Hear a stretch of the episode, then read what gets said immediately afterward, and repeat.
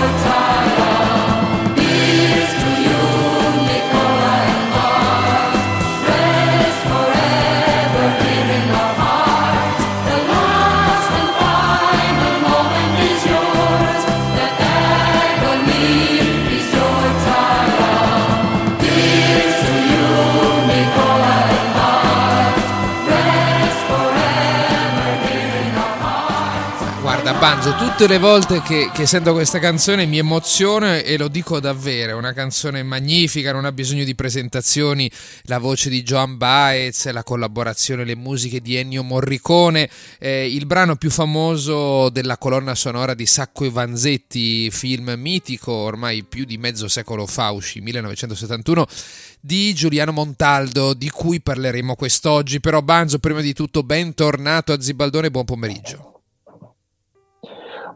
Buon pomeriggio Steven, buon pomeriggio a tutti. Effettivamente abbiamo cominciato con un brano iconico e non è per caso perché ci è servito per introdurre uno dei film più noti di Giuliano Montaldo e appunto indirettamente lo stesso Giuliano Montaldo che omaggeremo quest'oggi. Era um, uno dei decani del cinema italiano, è scomparso lo scorso 6 settembre 2023 all'età di 93 anni e mh, mm, ce siamo, presa, comodo, siamo presi il tempo per preparare una puntata adeguata per omaggiare nel modo giusto un artista così grande, anche perché siamo convinti che qui non si parla di attualità, ma si parla di storia del cinema, quindi sì. qualche mese è un tempo trascurabile rispetto al respiro della storia. E tornando alla canzone che abbiamo presentato per introdurre la puntata, eh, va segnalato, ma probabilmente ve ne siete resi conto ascoltandola e riascoltandola, l'estrema laconicità del testo, perché si tratta di quattro frasi che vengono ripetute ad libitum e sono estremamente iconiche, forse anche a significare che non c'era molto altro da dire, che Sacco e Vanzetti restavano nei cuori di tutti coloro che perseguivano la giustizia. Ecco. Eh sì, insomma, assolutamente sì, un film emozionante. Io ricordo che la prima volta lo vidi eh, nel 2003 a Barcellona addirittura, nel cinema dell'università, eh, quando ero qui in Erasmus, e ricordo che insomma mi, mi emozionai tantissimo que- a vedere questo film, poi con un fantastico Gianmaria Volontè. Ma di questo parleremo quest'oggi, anche di questo, perché appunto l'hai detto, Giuliano Montaldo, un regista contro, è la puntata del 19 gennaio di questo 2024 teatro di Zibaldone ci accompagnerà Ludovico Longhi, anni fa era stato nostro ospite, lui non solo è un cinefilo, è un esperto di cinema, ma è anche professore proprio nell'università che menzionavo ora, l'Università Autonoma di Barcellona. Con lui parleremo di eh, Giuliano Montaldo, dei suoi film, della sua vita, tra l'altro anche insomma della sua partecipazione non solo da giovane come attore eh, in um, pellicole, tra l'altro anche di registi molto famosi, ma non vi anticipiamo null'altro, sicuramente alcune cose le saprete scoprirete, altre magari le scoprirete quest'oggi. Eh, Banzo, io eh, direi subito di andare ad ascoltarci un altro brano perché voglio dire, eh, Here's to You, John Bites, Morricone, Sacco e Vanzetti è ovviamente insomma eh, forse un, una delle, de, delle, punte del cinema di Montaldo, ecco, però ci sono anche tante altre cose, magari alcune anche inaspettate, un po' più lontane dal ecco. cinema politico, no?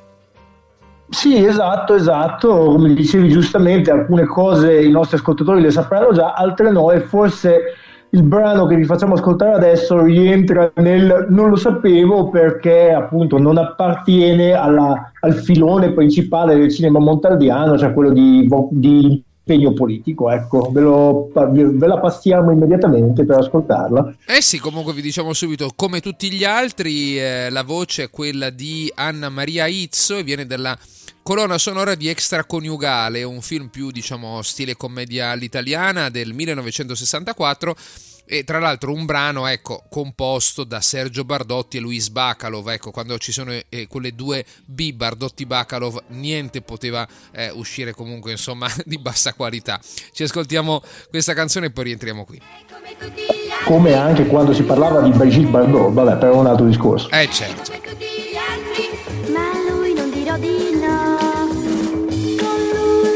guardate con lui pentirai con lui e soffrirai con lui io vivo bene. È come tutti gli altri. Ma no che non è così. È come tutti gli altri. L'amore lo cambierà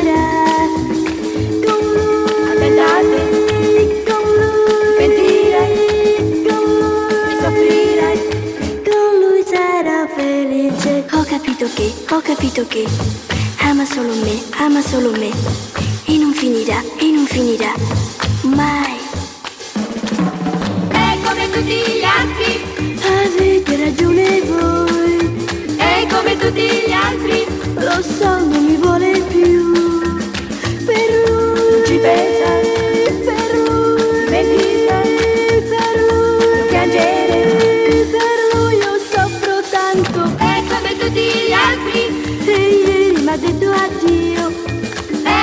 Tutti gli altri, ma è sempre l'amore mio.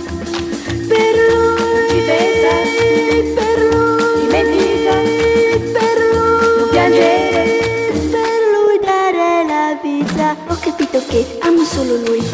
Ho deciso che io lo seguirò. Non lo lascerò, non lo lascerò mai come tutti gli altri. Ma no, che non è così.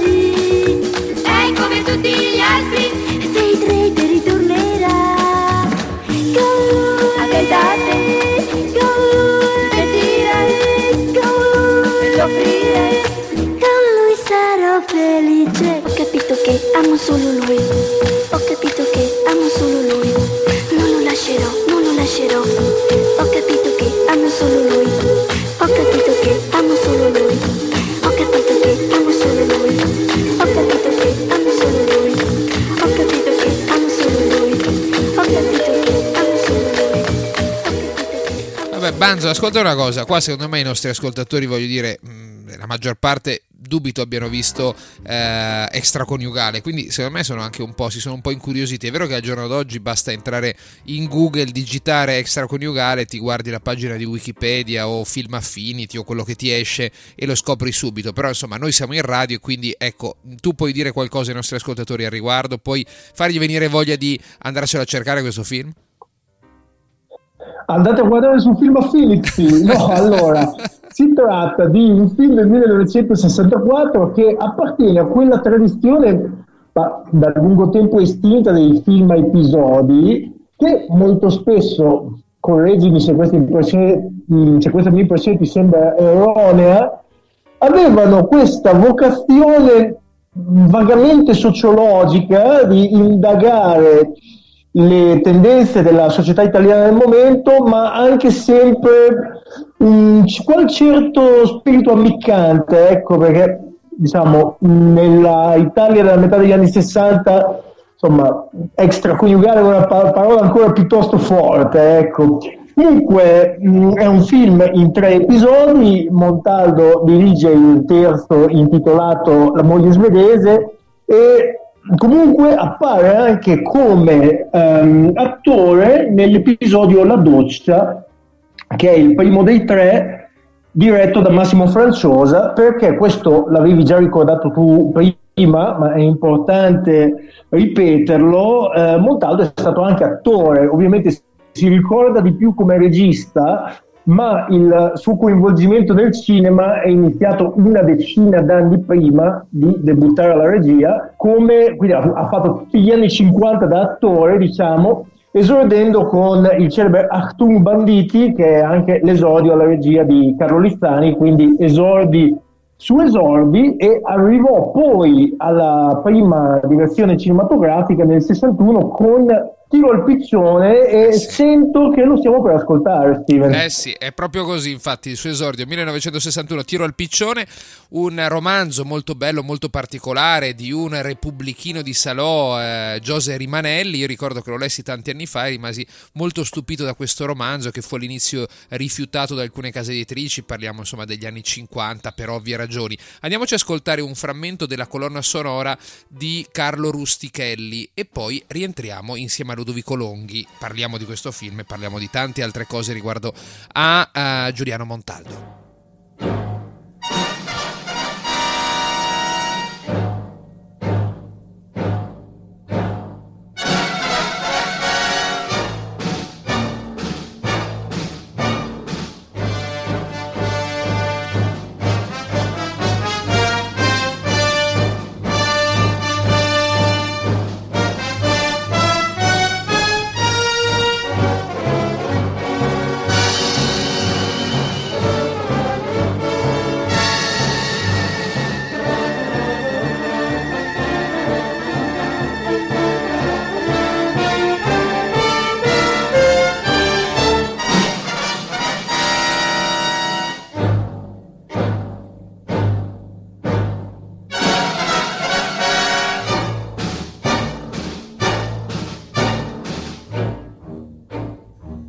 Questo era Carlo Rustichelli, Campo di battaglia da tiro al piccione 1961, lo dicevamo prima, il eh, primo film da regista di Giuliano Montaldo. Ma per parlare di questo film, per parlare in realtà di Giuliano Montaldo, della, eh, del suo cinema, quello che ha rappresentato anche per appunto la cultura e il, e il, cinema italiano, abbiamo con noi Ludovico Longhi, a cui do subito il bentornato dopo un po' di tempo a Zibaldone. Ludovico, come va? Bene, grazie a te, Stile, tutto bene? Tutto bene, tutto bene, un piacere averti di nuovo con noi per parlare di cinema. Ricordo che Ludovico Longhi è professore di storia e teoria del cinema presso l'Università Autonoma di Barcellona, autore di numerose pubblicazioni, una delle ultime uscita proprio prima della pandemia, ne parlammo anche qui a Zibaldone, eh, si intitola Da Scipione a Berlusconi, una storia d'Italia in 50 film. Ho tradotto il titolo in italiano perché è un'edizione in spagnolo, scritto insieme a Valerio Carando e a Rosa Gutierrez Herranz. Eh, Ludovico, parliamo di uno dei grandi registi italiani che purtroppo ci ha lasciato Giuliano Montaldo. Se dovessi così, eh, in, eh, per cominciare questa chiacchierata,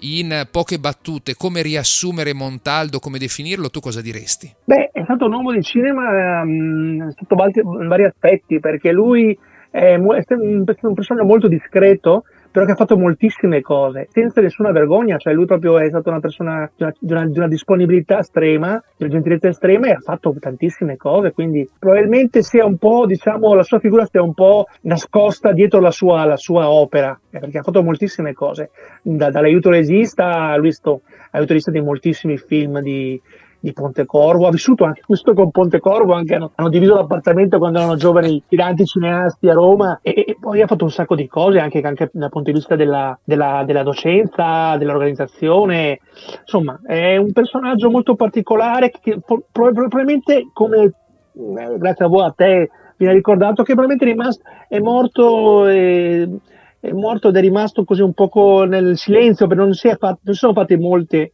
mm. eh, molte mm, celebrazioni sulla sua figura. Non ricordo che abbiano fatto un ciclo o qualcosa del genere no? sì. eh, per, per, per sì. cui io direi che la sua, la sua, il suo, quindi la sua caratteristica è un'estrema discrezione, un'estrema disponibilità e poca interesse ha a mettersi davanti alla sua opera, proprio al contrario, nascondersi dietro. Sì, è, è vero, e tra l'altro hai proprio ragione anche sul fatto dei, delle poche celebrazioni, dei pochi ricordi che ci sono stati di, eh, di Montaldo. E anche un'altra cosa, appunto, di questa eh, eterogeneità no? nel mondo del cinema, che è stato anche sì. attore sia da giovane, ma anche poi, eh, insomma, negli anni finali della sua carriera è apparso in alcuni, in alcuni film. Sì, sì, lui, beh, lui, lui, nasce come attore, infatti lui era una specie di, di filodrammatica genovese, è stato notato da, da Lizzani e da lì è nata la sua diciamo, avventura nel cinema dentro del, questo gruppo che viene un po' dalla, da, dal gruppo di, della rivista Cinema, quindi dal gruppo di Lizzani, tutti questi, no? questi diciamo, cineasti abbastanza, mh, mm, anche se lui non tanto, però generalmente schierati no? a sì. sinistra, quindi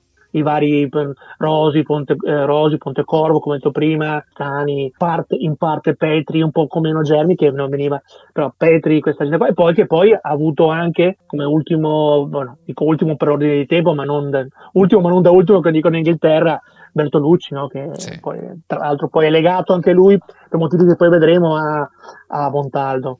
Sì, tra l'altro insieme ad Elio Petri eh, fu, firmato no, nel 1963 un documentario Nudi per vivere insieme sì, a, a, Petri sì. e a Giulio Questi, proprio Montaldo. Sì, sì, sì, esattamente. No, lui ha, lui ha beh, poi hanno condiviso, per esempio, la, la, Gian Maria Volonté. Gian Maria Volonté, che diciamo ha avuto. Gian Maria Volonté ha fatto più film con, con Montaldo che con, con, che con altri registi perché un'altra caratteristica, quindi dai, dai, fai un assist, un'altra caratteristica di Montaldo è che lui, venendo al mondo della, della essendo un, att- un attore, avendo iniziato come attore, lui aveva una, una particolare, diciamo, eh, era molto delicato con il trattare gli, gli, attori e questo gli ha permesso di poter lavare, lavorare non solo con Gian Maria Volonté che è un attore, cioè lui viveva come, lui è, è, viveva come attore, lui proprio era una, una eh, come potrei dire, di una, di una preparazione maniacale, viveva il personaggio in modo maniacale, ma non solo in, in Volonté, che conosciamo, noi il pubblico italiano conosciamo, ma addirittura, eh, cioè, addirittura attori come per esempio Edward G. Robinson, uno degli ultimi film di Edward G. Robinson, lo ha, lo ha interpretato con, con, con, montaggio in un film che si chiama in Italia una, una bella, una, una, scusami, ad ogni costo, che è un film dove lui interpreta un professore che mm, deve rubare dei, dei, dei, diamanti. E quindi ha avuto la, la, la, la fortuna, ha avuto la possibilità ha saputo e poi lavorare con grandi attori e poi non dimentichiamoci il film successivo Gli Intoccabili ha lavorato con Cassavetes, Cassavetes che un po' come lui comincia come attore e poi lui è un grande regista del, della, della, della, dell'underground newyorkese, no? Sì. E che era un personaggio di molto difficile con il quale ha avuto problemi, ma lui ha sempre saputo trattare bene con gli attori, quindi Volonté, Cassavetes, Edward G. Robinson, eh, potrei, dire tanti, potrei dire tanti altri, insomma, eh, inclu- addirittura, addirittura eh, la Tulin con Annie va a morire, no?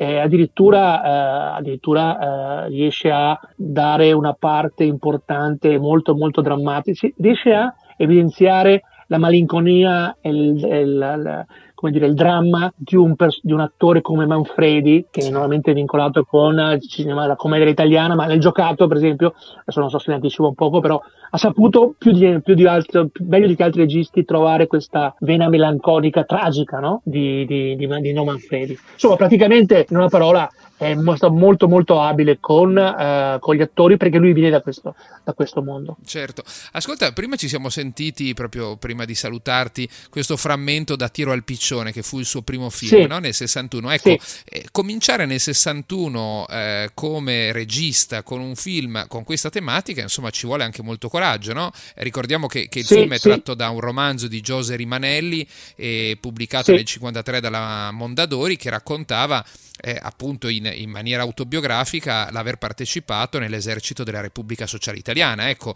eh, siamo 15-16 sì, sì, sì. anni, 16 anni dopo, esattamente quando esce questo film, dalla fine della Seconda Guerra Mondiale. E l'anno successivo ai fatti di Genova e Reggio Emilia, che avevano proprio segnato anche una mobilitazione di piazza duramente repressa eh, contro diciamo, la presenza dell'MSI, eh, insomma l'appoggio dell'MSI al governo Tambroni. Certo, certo. Non è stato un film molto molto osteggiato a Venezia. Pensa che, mh, mm, pensa che praticamente durante quasi tutti gli anni 50 era proibito, proibito nel senso che non, non, veniva, non veniva, finanziato, beh, era sconsigliato, fortemente sconsigliato parlare dei fatti della seconda guerra mondiale. Infatti c'è proprio un vuoto certo, no? certo. Eh, di, di, di, per, trattare questi temi, il tema della già storia diciamo recente. Tanto è vero che quando fine del segno esce la Grande Guerra e contemporaneamente il generale della Rovere è un po' un ritorno, no?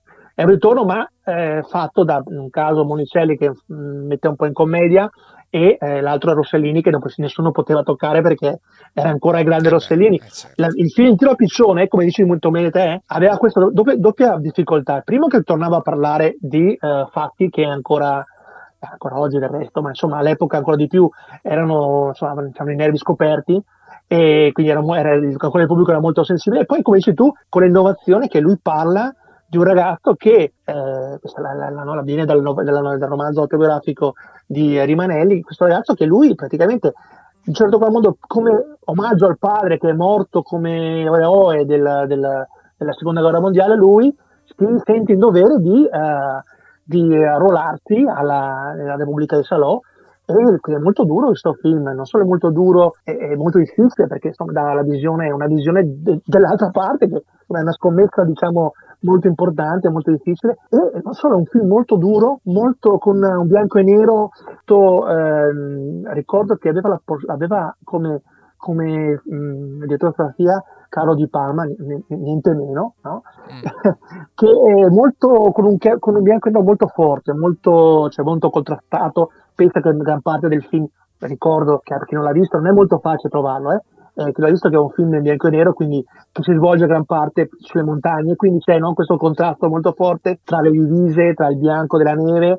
È anche un film, insomma, molto, molto, cioè, un film che, si fa fatica a medesimarsi col personaggio perché, insomma, è eh, certo. quella, di quella di quella banda, di, quella, no, di quel gruppo lì, però eh, cerca di, fa, di, no, di, fare intendere le sue ragioni, adesso poi la spiego sì. come la fine per non rovinarlo, però sì che è un film complesso, però molto interessante, che è stato rivalutato poi in futuro, come succede per molte, non dico capolavori, però sono per molti film importanti, che danno un'immagine anche della storia quando è successa, ma anche di come veniva letta a dieci di distanza la storia. Sì, sì, sì, assolutamente. Andiamo a sentirci un altro piccolo frammento, in questo caso si tratta Don Powell, una bella grinta, eh, dal eh, omonimo film Una bella grinta del 1965 di eh, Giuliano Montaldo e poi rientriamo qui insieme a te.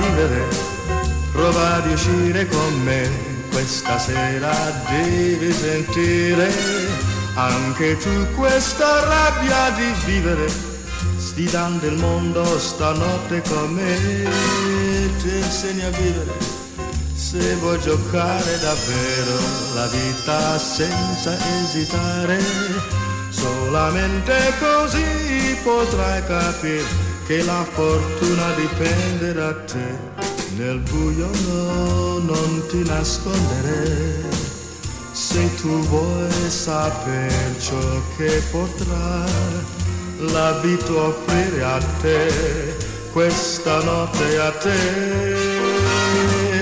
impara a vivere, prova a riuscire con me, questa sera devi sentire anche tu questa rabbia di vivere, sfidando il mondo stanotte con me.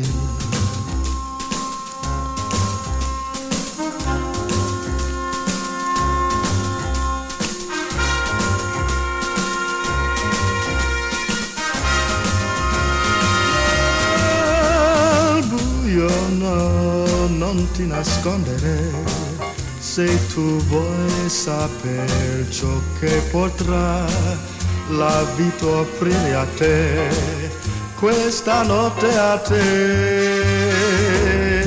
Para vivere prova a riuscire con me questa sera devi sentire anche tu questa rabbia di vivere sfidando il mondo stanotte con me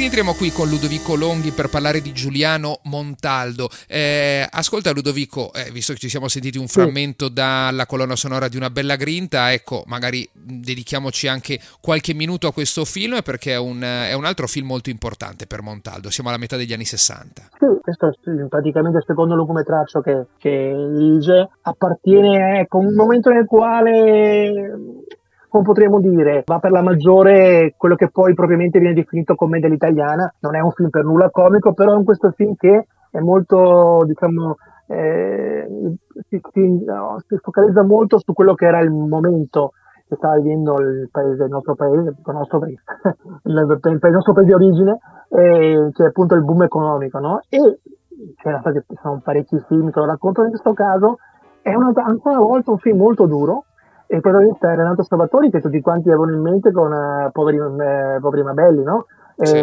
però poi che aveva fatto anche, che però aveva fatto anche una parte, diciamo, una parte dura in Rocco e i suoi fratelli, era uno dei fratelli di Rocco, anche lui pugile, che è quello che poi ammazza, no? È quello che diventa, eh, diventa una, una, specie di, di villano del film, di, di, di, cattivo, ecco, diciamo così, che in, questa, questo, in un certo qual modo sviluppa il Montaldo in questo film perché il protagonista è ancora un, ancora un, nato autore, un ex pugile che si mette, si mette in affare. Ed è un, un, ritratto molto duro, molto duro senza nessuna concessione al pubblico del momento del, di questo momento del boom per cui si mostra come eh, forse, ecco, forse un film che potrebbe assomigliare perché per chi ha un'idea è seguito di Il successo che è quello con, uh, quello con Vittorio Gassman solo che in questo caso ha fatto il, il Tigre, poi ha fatto il successo, in questo caso non c'è la, la presenza, diciamo così, eh, vigionesca e no, di, di, di, di, di Gasman che quando interpretava, quando faceva il personaggio in cinema era, faceva sempre una parodia di se stesso. Sì. In questo caso è un altro Salvatori che è molto, è molto più secco come interpretazione, sì. oltre alla sua roman- romanità, no? Sì. Però è, è molto, molto duro, è molto duro, un film molto duro. Poco visto, difficile da trovare, però poco visto, però molto molto interessante.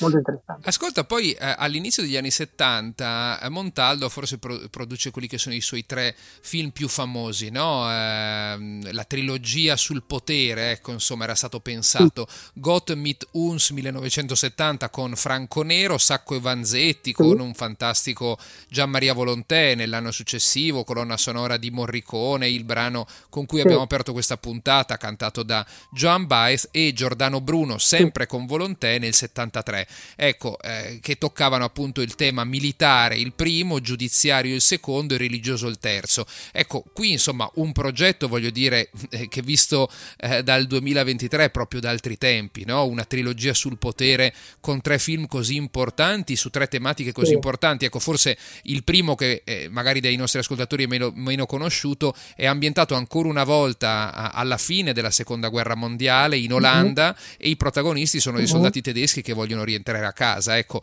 insomma, come sempre, ecco, un, un, artista, un, un, regista eh, Montaldo che non sceglie mai temi facili. Sì, questa, questa trilogia, diciamo, eh, dove mette a nudo le, le, le, trame oscure del potere, come hai detto molto, molto, molto, bene. Il primo è un film appunto sulle ultime, ultime ore proprio della, della seconda guerra mondiale dove veramente il, eh, la, la, la, violenza della guerra va oltre gli schieramenti quindi proprio si mette a nudo questa, questa contraddizione di, di, una violenza eh, della, della guerra come, come, trionfo della violenza quindi dello, dell'irrazionalità più, più, pericolosa, più oscura no? e un film molto importante chissà della trilogia è il meno conosciuto però insomma è un film, un film importante è anche vero che incontra nel, nel 70 incontra una magari lo vediamo più avanti però incontra già un pubblico che è in certo qual modo abituato a insomma, sfogare o, o, o, condividere certa violenza sullo schermo no? Sì.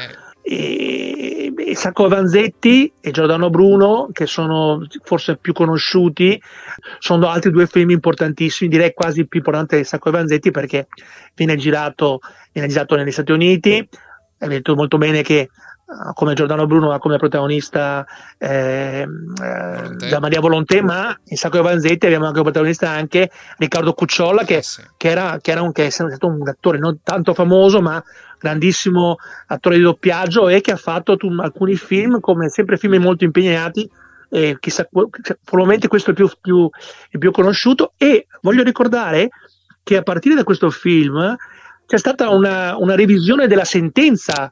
Del, dei due personaggi, che sono due personaggi reali, il caso è un caso reale sì. di Sacco Vanzetti. Quindi è stato, è stato, un film molto importante e questo ci fa pensare come, venendo un poco, condividendo un poco il tuo discorso, come fosse importante il discorso cinematografico in quel momento storico del nostro paese, cioè veramente il cinema era, formava, era, formava parte della cultura con la C maiuscola. Quindi tu andavi al cinema ovviamente per, per, per, per un, divertirti, ma anche per, per imparare. Stessa cosa appunto con Giordano Bruno, questo personaggio che conosciamo semplicemente perché ha la statua in Campo dei Fiori, no? Però è stato un personaggio e quindi anche lì c'è questa, questa intenzione, se vogliamo anche qua rosselliniana, di utilizzare l'audiovisuale, l'audiovisivo, eh, per, eh, non dico per... Per, per, per, per, dare una prova definitiva sui fatti storici, però almeno per eh, svegliare l'interesse per queste, per queste questioni. E questo insomma è stata una, è stata veramente una trilogia importantissima. Sacco Vanzetti, poi, come, come, tu hai fatto molto bene, tu hai detto molto bene, hai fatto, è anche famoso perché ha questa, questa eh, questo, la ballata di Sacco Vanzetti. Fisto io che è quella cantata da, da Joan Baez cioè, il, il, veramente ha, ha, ha, trionfato ha trionfato anche, anche nel, diciamo, nella mecca del cinema e quindi mm. questo è un altro merito che ha, che ha avuto che ha avuto, eh, eh, Ponte, eh, ha avuto il Montaldo. Dicevo Pontecorvo perché mi è venuto in mente l'Apsio, scusatemi, perché in questi, in questi, anni lui fa l'aiuto regista di La battaglia di Algeri. Eh certo. Lui è aiuto regista di, di, di, di, Pontecorvo. La battaglia di Algeri è un film che secondo me è ancora poco diciamo, considerato per quello che vale, che è stato un film rivoluzionario perché lui spiega una, degli eventi importantissimi Molto e quando vicini. viene, vi, eh, quando viene visto negli Stati Uniti, il pubblico pensava che tutto quello che stava era stato girato erano, era film de, erano immagini di repertorio, eh, cioè sì. pensava che veramente quasi un documentario. Questa è una cosa veramente che, che non, da merito. Beh, è un film di Ponte Corvo, però lui era aiuto era l'aiuto regista. Ascolta, aiuto eh, regista. dicevamo prima sulla seconda guerra mondiale, no? E dopo Tiro al piccione, sì. in cui insomma racconta le vicende di un repubblichino, no? l'autobiografia di Rimanelli. Sì. Eh, dopo Gott mit uns, Dio è con noi, in cui invece racconta con Franco Nero protagonista gli ultimi giorni di soldati tedeschi in Olanda, alla fine, insomma, nella, nella, nell'aprile, nella primavera del 45. Ecco, nel sì. 76 invece ritorna sulla seconda guerra mondiale in Italia e parla invece da questo punto di vista della resistenza resistenza con l'Agnese va a morire. Sì, sì questo è un altro, un altro dei, suoi, dei, suoi, grandi film. Già, ha già un'estetica già mh, della seconda metà degli 70, usa, usa, molto bene il colore e c'è anche qui un cast importante, la Ingrid Tulin che è contornata poi da tutta una serie di, di attori italiani diciamo così, che venivano no, eh, giovani attori italiani ed è un film che parla de, di tutta la, la, la del, del, della, del, della, della, della dell'aiuto che hanno dato alla resistenza le donne, eh, le donne le donne, no? e quelle persone civili che non hanno, no? che non hanno, non hanno, diciamo, non sono stati ricordati, non hanno monumenti, al massimo una qualche targa, però che hanno contribuito alla, al recupero della democrazia in Italia, no? Eh sì. E eh, quindi civili, e tra i civili le donne, no? L'Agnese va a morire, già il titolo, diciamo, in un certo qual modo eh, dà la lettura e dà già la, dà già un'idea di come possa, quale possa essere il climax, però è un film comunque importantissimo, importantissimo di, di, di un'altra, un'altra, volta, un'altra volta lui cerca di eh, svegliare l'interesse per la storia che non è stata raccontata. Mm. Come diceva Rossellini, no? Come dice, no, in questo caso lo diceva, lo diceva Zavattini, no? È il, la, la, la, la, storia di persone che hanno fatto la storia, eh, no? eh, persone senza storia che hanno fatto la storia. Eh sì, era sì, sì. Ed è un Agnese, il passo di Agnese è anche, è anche, è anche questo. Eh sì. Tra l'altro Eh, ambientata nel, nel basso ferrarese, terre vicino a quelle Esatto. insomma, della Romagna del nostro Banzo e anche di Fausto De Salvi, insomma i nostri collaboratori e Sì. coautori qui a Zibaldone. Tra l'altro un film che conta tra l'altro anche come attori Michele Placido, Ninetto Davoli, eh, Rosalino Cellamare, ossia Rono o Gino Santercolo, insomma figure anche diciamo molto conosciute Sì. all'epoca nello star system italiano. Certo, certo, Berger che veniva da Berger che era, era stato l'attore di, di Visconti, Eh no? certo, e anche Berger, vero, un- vero, che ci ha lasciato da poco cast, anche lui. beh, c'è anche Johnny Dorelli che fa una particina, Eleonora Giorgi, la giovane Eleonora Giorgi. Sì. È diciamo un film che anche, che in- nel quale diciamo, si, si- c'è, c'è tutta una, una serie di attori giovani che poi saranno nel, decennio successivo saranno protagonisti. Insomma.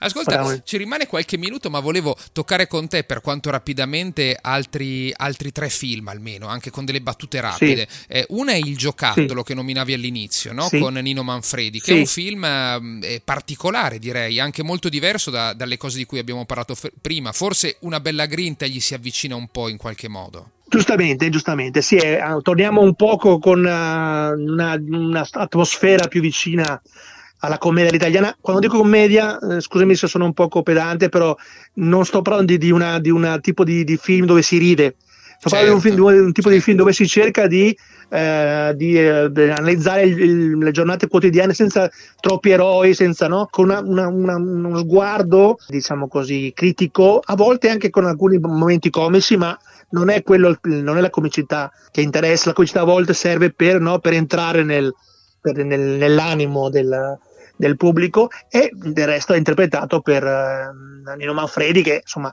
è uno dei, dei moschettieri no, della commedia italiana e interpreta una parte direi veramente eh, drammatica, cioè più che drammatica, scusate se sono un po' contraddittorio, drammatica è una commedia, interpreta la parte di una persona eh, veramente eh, di un- che ha una profonda, una profonda tristezza, una profonda malinconia, che soffre questo- questo- questa incapacità di adeguarsi a un mondo che mh, sta, sta prendendo, no? Eh, eh, in un punto di vista economico, delle, delle strade che insomma sono, eh, insomma sono poco governabili. E il giocattolo è, È un altro film attuale perché il giocattolo è- si riferisce alla pistola Eh certo. è la pistola, per cui, come dice un personaggio, qui c'è anche un altro importante attore che è Vittorio Mezzogiorno, che anche lui è stato un grande attore, poco, riconosci- poco ricordato, che fa il poliziotto, e quindi quando lui dice ogni volta che tu, tu, se tu hai una pistola, prima o poi la dovrai usare, quando la usi è per ammazzare qualcuno. Quindi questo è un po', questo è un po' il, il- il- diciamo così, il motto del, del film e questo dovreste farci pensare anche alla politica contemporanea, no? a quello che succede nel mondo. Tra l'altro è molto interessante questo film perché è stato scritto da Sergio Donati, che era uno dei sceneggiatori di, di Sergio Leone, e c'è stata sempre molta complicità tra Leone e, eh, e Pont- e, mm, Montaldo. E erano molto amici anche tra l'altro. Infatti, produtto- infatti è produttore esecutivo di questo film Sergio Leone, quindi il Sergio Donati è il- è il- lo sceneggiatore ed è un film che costantemente fa riferimento a film di Sergio Leone, sono due amici, lui il protagonista Manfredi e il poliziotto Mezzogiorno, parlo degli attori, Sì. che sono eh, appassionati di cinema western e soprattutto cinema di Sergio Leone, sanno le battute a memoria, proprio una serie che devo andare, bueno, adesso non, non ricordo la trama, non ricordo, non vi ricordo la trama perché sennò rovino la visione, insomma c'è questa, questa serie di rimandi no? con, con, uh, con Sergio Leone, con le spaghetti western, con questo uso della, questo permesso della violenza e quindi vuol dire permesso, quasi accettato ecco, della violenza sì, e, sì. e sono, sono, del resto sì. sono gli anni 79, eh, sono gli anni degli anni, siamo negli anni pieni anni di pombo, quindi ancora una volta certo è proprio vincolato alla, alla contemporaneità. Alla, sì, alla, sua realtà. L'anno dopo il certo. rapimento certo. e il sequestro e omicidio di Aldo Moro. Ascolta, il tempo scorre veloce del tiranno in radio, eh, però eh, guarda, sì. solo un film, volevo chiederti una battuta, perché lui poi fece per la TV nel 1982 una miniserie di otto sì. puntate che fu una produzione a livello internazionale enorme, Marco Polo, prodotta dalla RAI, però anche con la collaborazione americana e, e cinese, che ha contato con degli artisti incredibili, voglio dire, insomma, eh, da Bart Lancaster a Leonard Nimoy, sì. per nominarne proprio due tra i tantissimi. Anna ecco. Bancroft, Esattamente. Anna Bancroft, la, la signora Robinson. È stato un film importantissimo perché, intanto perché in, in Cina non se l'ha fatto non se l'ha fatto quasi nulla, cioè non si erano fatti film, sì qualcosa, qualche documentario, c'era stato Antonioni che era andato, però, però, lui fa un film uh, di, un, di un, un, film di finzione, una, una, è un film, scusate, scusami, uno sceneggiato, lo chiamavano sceneggiati all'epoca ancora, sì, sì. ed è una grande produzione, ma lui poi lì deve trovare, deve reinventarsi de, dei permessi, deve trovare delle case di produzione, immaginate la Cina dell'epoca, no? Eh, con, che possono collaborare, tutta una serie di permessi, va nella città proibita, lui è il primo che riesce a entrare e girare europeo, un film di finzione nella città proibita e in certo qual modo apre la porta eh, in tutti i sensi a Bertolucci che poi farà L'ultimo imperatore che è un film insomma, che, ha, che, ha, consacrato Bertolucci nel, nel grande Olimpo del, degli autori no? però è vero che senza Moltaldo senza, senza questa serie che io l'ho visto da, da, pubblico perché ricordo averla vista quando ero piccolo sì. eh, quando ero più giovane diciamo ed era veramente fatta molto bene perché ricordo che interessava molto di più non tanto la storia, l'argomento, se no veramente le ambientazioni sì, e, no, sì. e, ancora, e, ancora, il schermo, perché era per la televisione ancora lo schermo a quattro terzi, quindi con questa difficoltà lui riusciva comunque, con la difficoltà del formato, lui riusciva comunque a dare questa idea di, una, di un altro dei spazi, di una cultura, di un mondo sì, totalmente esotico per noi italiani. Da riscoprire, insomma, ci sono tante altre cose di cui abbiamo avuto modo sì. di parlare, come i, i, documentari, tra cui anche l'addio a Enrico certo. Berlinguer dell'84, oppure certo. poi anche il suo ultimo film, 2011, tra l'altro con uh, Favino come attore, L'industriale. Però insomma, sì. il tempo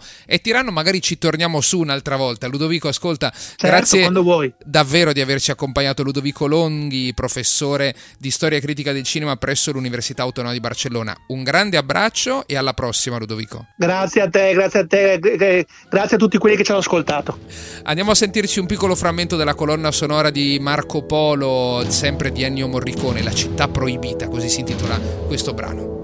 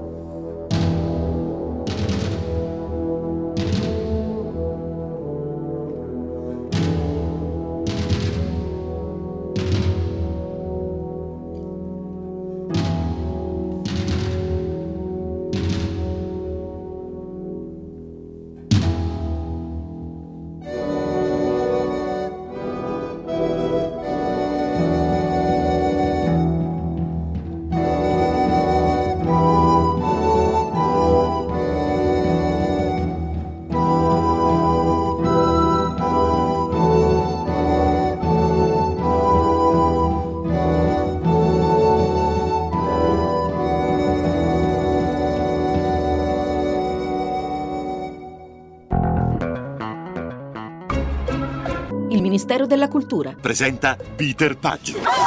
Peter Pazione. Peter Perfetto. Arriva il vero Peter Pan, come non l'avete mai visto. Peter Pasto. Liberamente ispirato a una storia vera. Al cinema.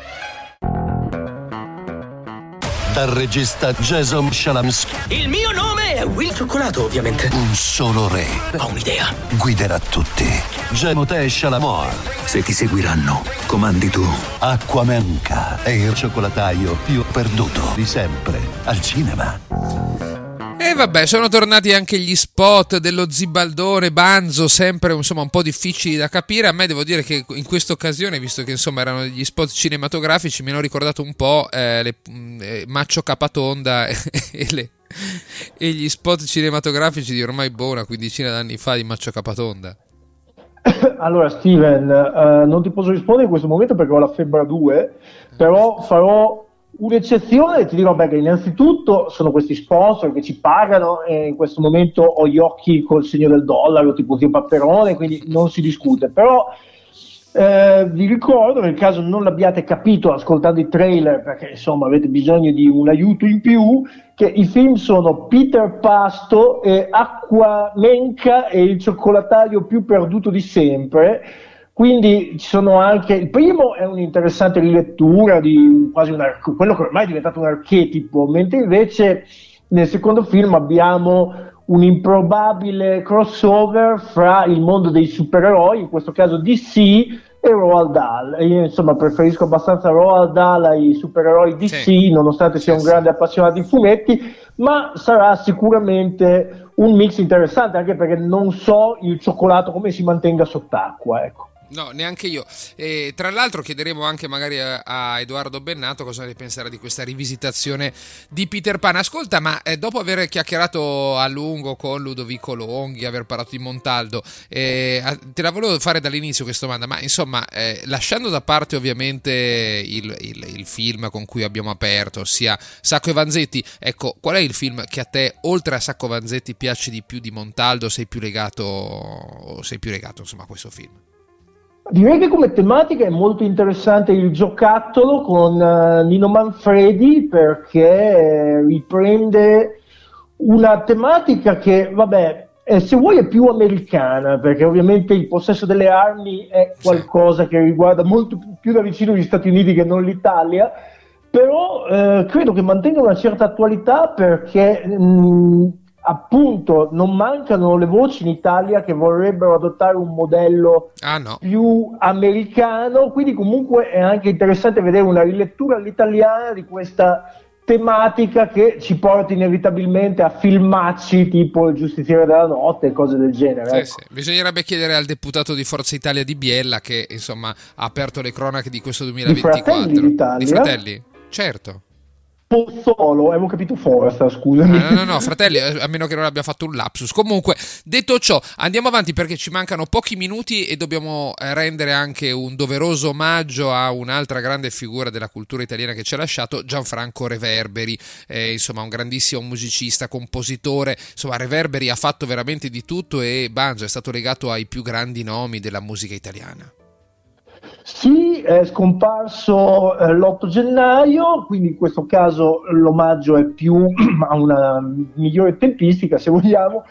E, ehm, fratello di Gian Pietro, da non confondere, due, era il fratello maggiore, è nato nel 1934, due figure che comunque insieme hanno fatto moltissimo per la musica italiana e visto che citavamo prima la facilità di guardare su Wikipedia, cercare informazioni, è interessante in questo caso fare un raffronto fra la Wikipedia italiana e quella in lingua inglese, perché ovviamente quella italiana ci parla di tutto il rapporto di Reverberi, ovviamente con la scena genovese, essendo cantautoriale, essendo lui genovese, e quindi per estensione anche con altre figure come i milanesi, Gaber, Iannacci, Piero Ciampi, mentre invece quella anglofona si concentra sul ruolo di compositore di colonne sonore. Ed è interessante perché dice come arriva la figura di un, di un musicista all'estero e in particolare viene citato un,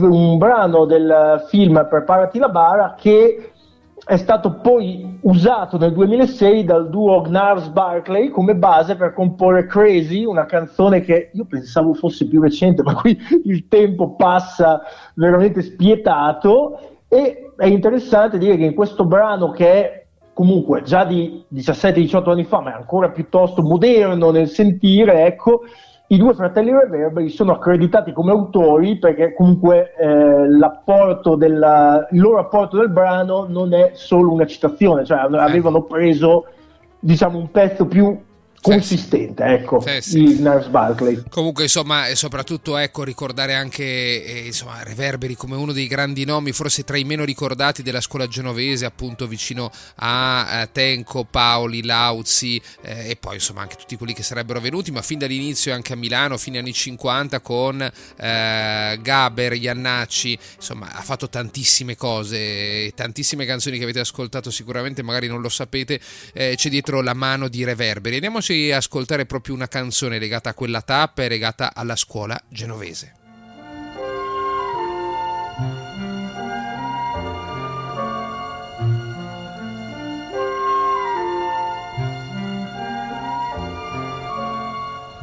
ti ricorderai di me quando m'avrai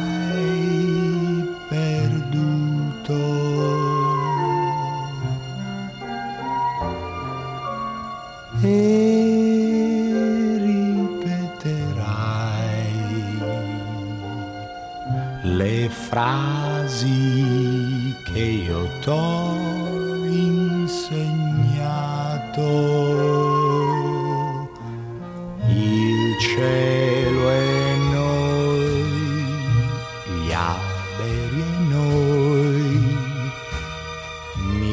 favole per noi,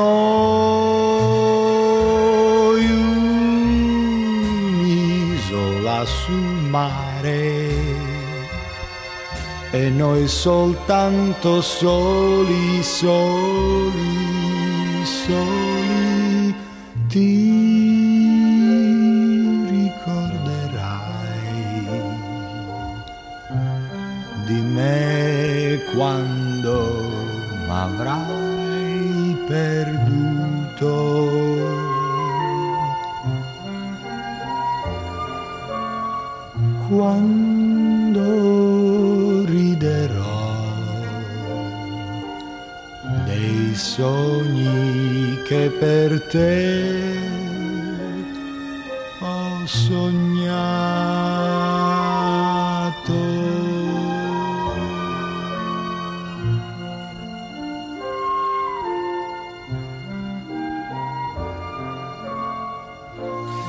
E bella la voce di Luigi Tenco. Vabbè, quest'oggi insomma tra Joan Baez, Luigi Tenco, Montaldo, Reverberi, Banjo, insomma stiamo veramente parlando di, di- dei grandissimi nomi della cultura italiana che purtroppo ci stanno lasciando. Ascolta, eh, eh, un aneddoto tra i tanti che potremmo raccontare di Reverberi, ma secondo me questo è anche molto bello, no? Eh, fu lui a lanciare eh, Lucio Dalla insieme a, a- insomma, da un'idea insieme a Gino Paoli. Paoli e Dalla erano amici quando Dalla era solamente un musicista e invece il, il- il primo disco di Dalla fu proprio prodotto da eh, Gino Paoli e Reverberi e parliamo insomma di parecchi anni fa no? e poi insomma tante collaborazioni tu lo dicevi ascolta eh, Banzo ehm, noi ci salutiamo come sempre i nostri eh, ascoltatori lo sanno con l'ultimo trago no? ossia eh, le canzoni che l'abbiamo trasformato in De Italia otra parte ossia canzoni di artisti italiani interpretate in altre lingue spesso insomma guardiamo all'America Latina alla Spagna ma non solo ecco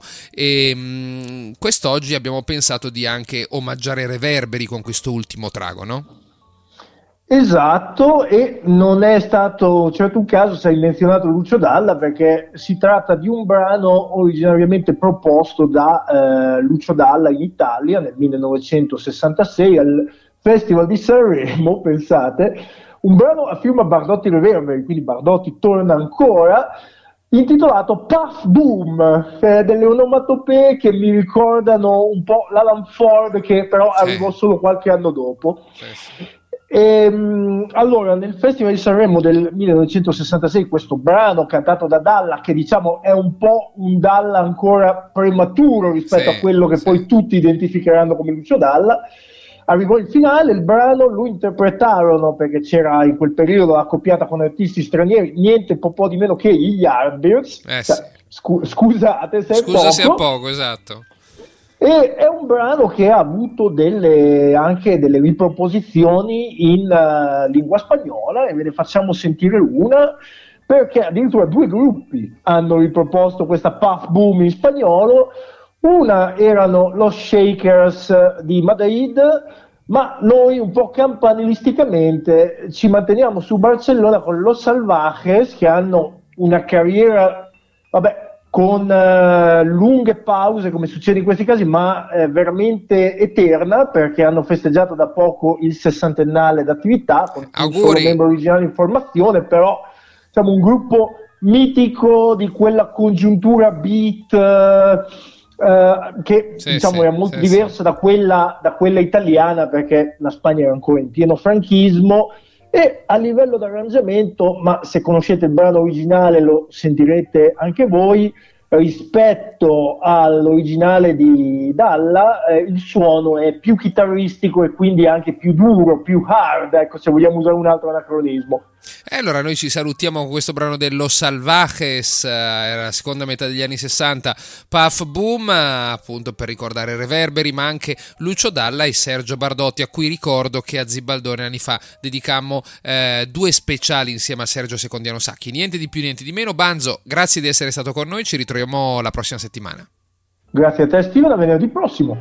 Eh sì, e come era solito dire il primo sindaco socialista di Madrid dopo la fine del franchismo, Enrique Tierno Galvan, che alle 17.56 diceva tutti i venerdì Guarda, qui c'ho una bacinella di acqua marina dell'oceano per fare come Brian Jones dei Beach Boys.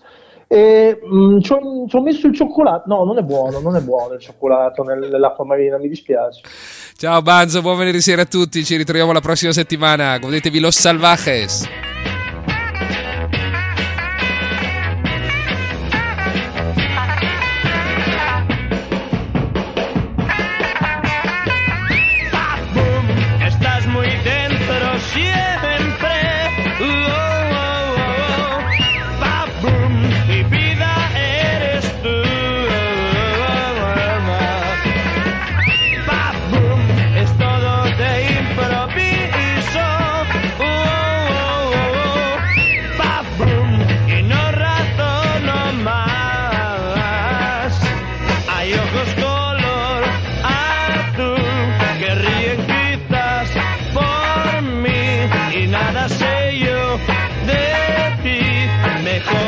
así. ¡Pap, boom! Estás muy dentro siempre. Oh, oh, oh, oh ¡Pap, boom! Mi vida eres tú. ¡Bum, pam! Se está acabando. Siempre viene y va.